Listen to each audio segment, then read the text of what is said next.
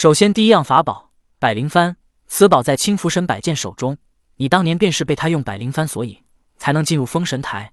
此宝可以用来引魂。童天道，黄飞虎听后点点头。童天接着说道：“第二样法宝便是封神榜，封神榜可以将灵魂封神，用来改变死后灵魂的命运。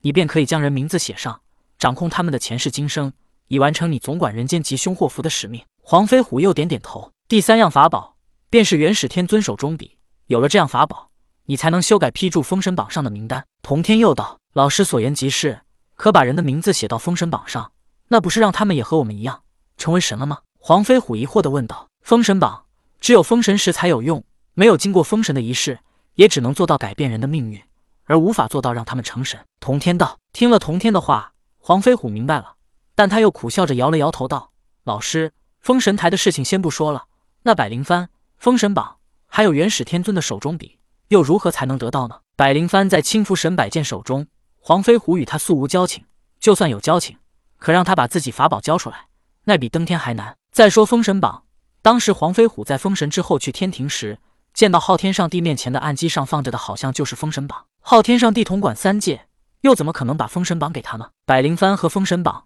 黄飞虎觉得还有一丝机会能得到，那元始天尊手中笔又怎么办？我已告诉你完成使命的方法，难不成你还想让我帮你得到这些法宝吗？童天道不敢麻烦老师，只是想询问老师，封神台在西岐，如何才能让它化为幽冥地府？黄飞虎疑惑地问道。我此来也正是为了帮你做这一件事。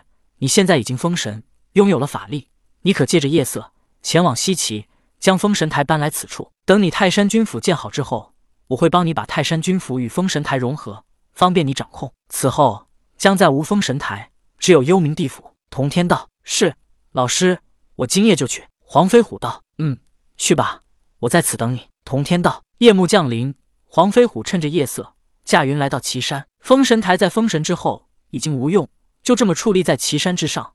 武王也并未派人看守。是啊，谁会闲得没事浪费兵力来看管对他们来说没有任何价值的石头呢？对仙界中人来说，这是封神台；可是对于普通凡人，这不就是一些石头堆积成的高台吗？无人看守，所以黄飞虎很轻易的就凭借法力将封神台连根拔起。就在他想要带走封神台之时，却发现封神台带不起来。黄飞虎正在疑惑，只见封神台里出来五个小鬼，他们正是姜子牙的徒弟五鬼。当年正是他们协助青福神督造封神台，他们主要任务便是搬运泥沙石头。虽然在封神时五鬼被元始天尊拒绝封神，但之后凭借一番机缘，他们也成功当神。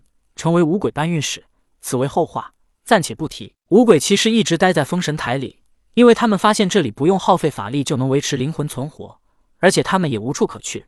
五兄弟一起待在封神台里也不寂寞，顺便还能在封神台里恢复法力，所以干脆就一直待在这里。直到此时黄飞虎要带走封神台，他们才显出了身影。五鬼与黄飞虎是认识的，而且也知他被封为东岳大帝，所以见到黄飞虎之后，他们急忙行礼道：“大帝。”你这是要做什么？我想将封神台搬去泰山。黄飞虎道：“将封神台搬去泰山，可以容纳更多像你们这样死后孤苦无依的灵魂，保他们灵魂不灭。”黄飞虎又说道：“当然，黄飞虎想的还是最终获得东岳大帝的权利，成为真正的泰山府君。但此时这些事情都还没有做到，所以便需要一个冠冕堂皇、显得自己高大上的理由。五鬼曾经也是孤苦无依，如果他们在死亡时不是修道者，他们连化成鬼的机会都没有。”早就灰飞烟灭了。无论人神仙鬼，都是惜命的。而且修道者本就是在逆天改命，目的就是为了获得长生。因此，越是修道者，其实越是怕死。但也正是因为怕死，才让他们不停的逆天，